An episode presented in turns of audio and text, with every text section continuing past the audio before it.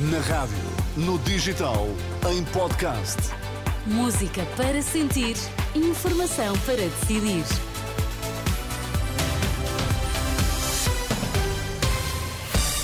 Vai conhecer os títulos em destaque nesta edição das quatro. Boa noite. Boa noite. Nuno Melo lamenta que a iniciativa liberal não se tenha juntado à nova Aliança Democrática. A greve vai afetar os supermercados, sim, mas não devem faltar produtos nas prateleiras. O CDS tem pena que a iniciativa liberal não se junte à nova Aliança Democrática.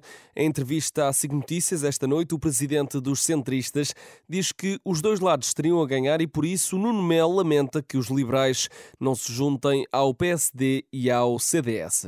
Os três partidos juntos teriam uma maior possibilidade de, através do método Donte, garantir mais mandatos e ficar mais próximos ou conseguirem mesmo essa maioria absoluta. Mas não foi a vontade da iniciativa liberal e, portanto, é, é, é eu considero um, quase um desperdício dialético estarmos a falar do que não aconteceu. Tenho pena realmente que não estejam, desde o início, neste projeto desta AD.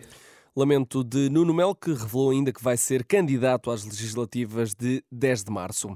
As prateleiras não vão estar vazias para quem quer fazer as últimas compras de Natal. Apesar da greve dos trabalhadores da distribuição, marcada para este fim de semana, o diretor-geral da APED, a Associação Portuguesa de Empresas de Distribuição, não espera grandes perturbações. Gonçalo Lobo Xavier fala no impacto reduzido da paralisação, mesmo em época de grande afluência às lojas.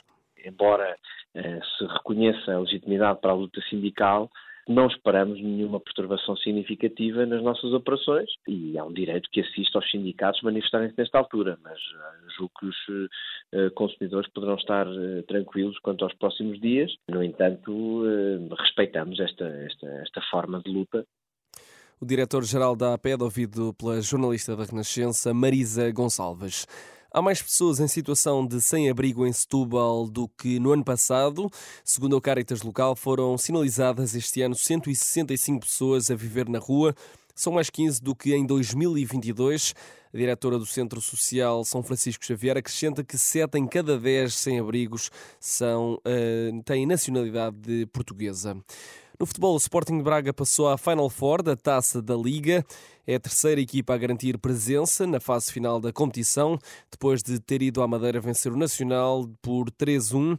Este sábado joga o Sporting em Tondela às 6 da tarde.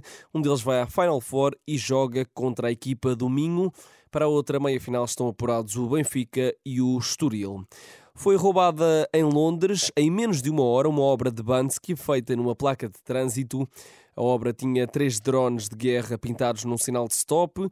O artista partilhou este, esta obra de arte no Instagram, mas acabou por ser levada por um homem, é o que revelam os vídeos gravados por testemunhas no local. É um Natal recheado. O Euromilhões saiu a um apostador em Portugal. Em causa está um jackpot de mais de 55 milhões de euros. O segundo prémio, no valor de mais de 113 mil euros, também calhou no nosso país. No total, foram sete os apostadores que acertaram na combinação de cinco números e uma estrela. A informação está sempre atualizada em rr.pt. Eu sou o Tomás Anjinho Chagas.